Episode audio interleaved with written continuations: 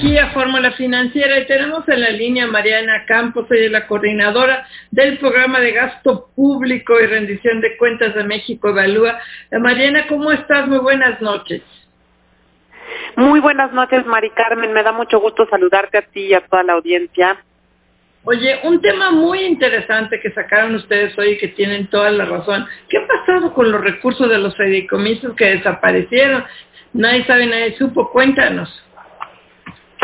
Mira, Mari Carmen, pues sí, en efecto, la verdad es que ese proceso, de acuerdo con la última información vigente, pues iba muy, muy lento, ¿no? El decreto contenía la autorización de, la Cámara para que el gobierno, pues, liquidara 109 fideicomisos, pero al cierre de marzo apenas iban dos liquidados, eh, y muy poquito dinero todavía, y eh, se ve que es un proceso tedioso, es un proceso largo. Eh, lo que sí, y, digamos, lo que realmente ha sido eh, el apoyo que ha compensado eh, las finanzas públicas flacas, más bien ha sido el uso del FAPE, ¿no? Entonces, este, ese es en donde sí, la verdad, se ha eh, casi extinguido este fondo que tenía alrededor de 279 mil millones de pesos al inicio de esta administración, y es en donde sí vemos una baja digamos, en el patrimonio de los fideicomisos, pero en el resto todavía iba muy lento. Eh, y nos parece que además, pues bueno, fue una extinción eh, que nos dejó muchas enseñanzas, ¿no? Porque se llevó a cabo sin saber realmente eh, cuál era el desempeño de los fideicomisos, a pesar de que han tenido siempre problemas de rendición de cuentas, pues no podemos decir que algunos no funcionaban, ¿verdad?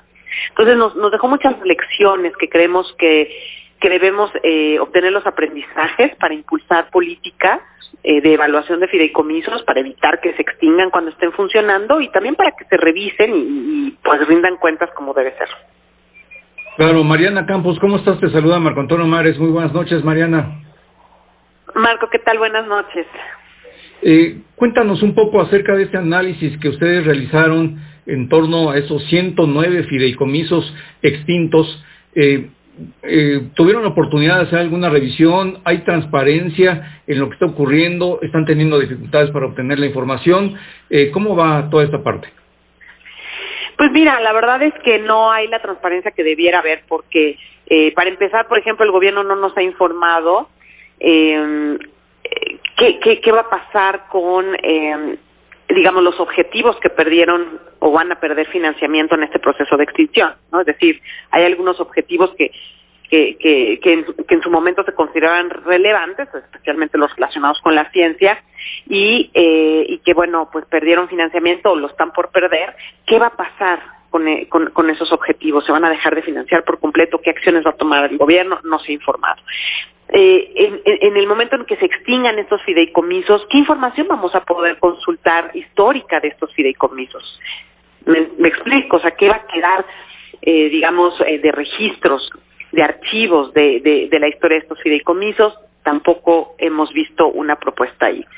Y qué programas y proyectos son los que se van a financiar con los recursos que se liberen de estos fideicomisos tampoco lo sabemos. Entonces sí creemos que hay varios aspectos de mucha relevancia, eh, de los cuales no ha habido la transparencia que debiera haber, eh, pero que el gobierno tiene la oportunidad en este momento, obviamente, de eh, resarcir eso y de comprometerse.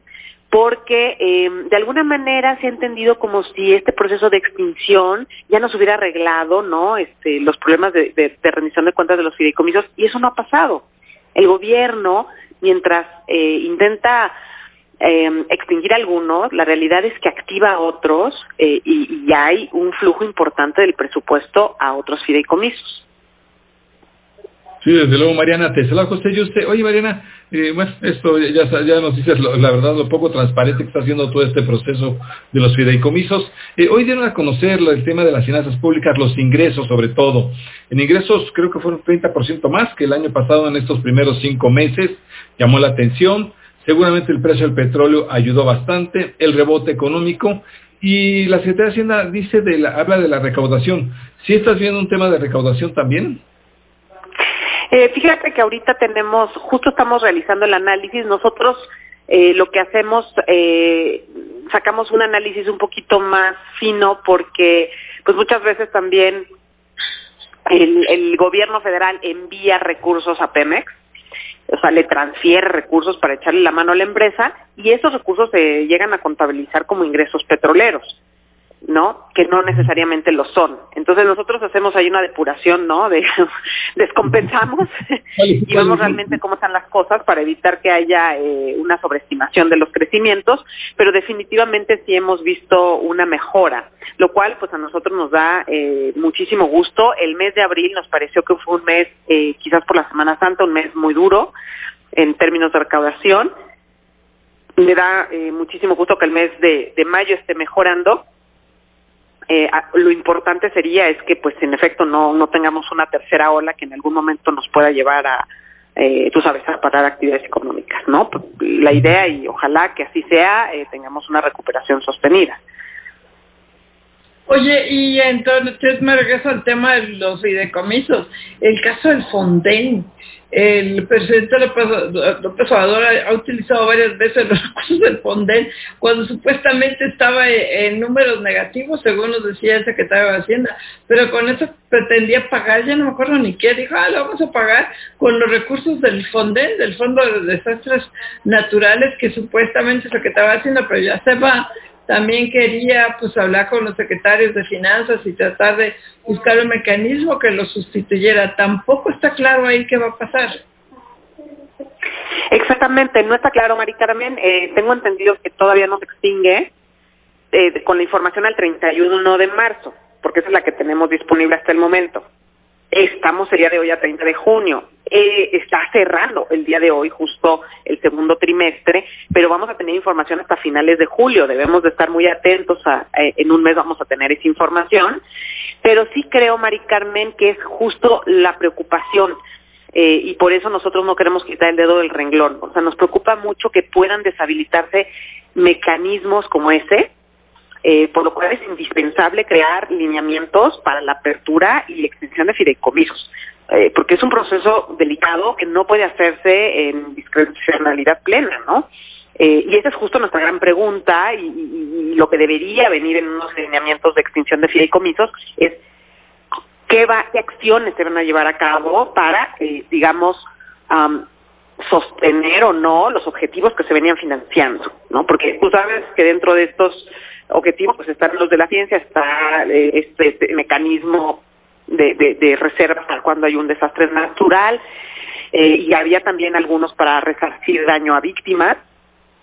Entonces, habían, digamos, eh, objetivos muy relevantes.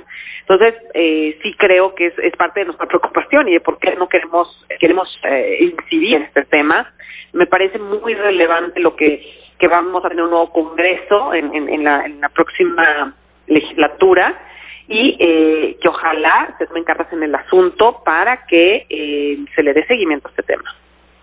Pues a ver si con el tiempo podemos tener un poco más de claridad acerca del destino de estos fideicomisos, de los recursos y lo que ha dicho desde el presidente de la República, el secretario de Hacienda, Arturo Herrera, en torno a los objetivos y los recursos mismos de esos fideicomisos es que no iban a desaparecer, que lo que desaparecía era el fideicomiso como eh, mecanismo para canalizar los recursos que supuestamente desde la óptica gubernamental eran muy ineficientes y poco transparentes, cuando la realidad es que se constituyeron precisamente para que hubiera un destino y una administración profesional, Mariana. Así es, y bueno, este, e, esa es justo un poco la inconsistencia que encontramos, ¿no? Porque se les critica mucho a los fideicomisos y hoy eran opacos. Pues nosotros creemos que son instrumentos que tienen una gran utilidad porque no todas las políticas públicas pueden estar solicitando autorización anual del presupuesto, ¿no? O sea, creo que eh, hay, hay ya objetivos que pueden acordarse que deben de tener un financiamiento más allá de un año. Entonces, el, el, el, el fideicomiso es un instrumento para garantizar financiamiento en el largo plazo, también es un instrumento para, por ejemplo, promover que algunas instancias gubernamentales eh, puedan utilizar los recursos que ellas ganan, como es el caso de las universidades, donde tenemos que promover que generen recursos propios por la situación financiera en la que están. Entonces, eh, el, fideicomiso definitivamente tiene utilidad y, eh, y, me parece que este gobierno, que es muy vocal criticando a ese instrumento, la realidad es que hay bastante dinero que sale del presupuesto que se va a fideicomisos con esta administración. Entonces vemos esa inconsistencia. O sea, creo que el gobierno sí los considera útil porque los está usando muchísimo, o sea, bastante dinero, por ejemplo, una tercera parte del gasto de la Secretaría de la Defensa Nacional se esté yendo a fideicomisos, ¿no? Para proyectos este que tienen un buen presupuesto. Entonces, vamos, en ese en esa situación creo que lo que queda más bien es que el gobierno se comprometa en una agenda de rendición de cuentas como lo hicieron gobiernos anteriores. Porque a pesar de todo, se ha avanzado esa agenda. Mariana, se nos acaba el programa. Muchas gracias, Mariana Campos, coordinadora del programa de gasto público de México Evalúa. Gracias, Mariana. Gracias, Mariana. Muy buenas noches, hasta luego. Buenas noches. Gracias. Buenas noches, Marco. Buenas noches. Gracias, Mari Carmen Cortés. Buenas noches. José y usted, buenas noches. La producción de Diana Cepeda, que ya mañana se va de, de licencia maternidad muchifota con Renata, Diana, eh, la, y con la asistencia de Cindy Sánchez, que se queda frente del Changarro y de Charlie González. y en los controles técnicos Lorenzo eh, Gasca y Álvaro López. Muchísimas gracias. Nos vemos mañana.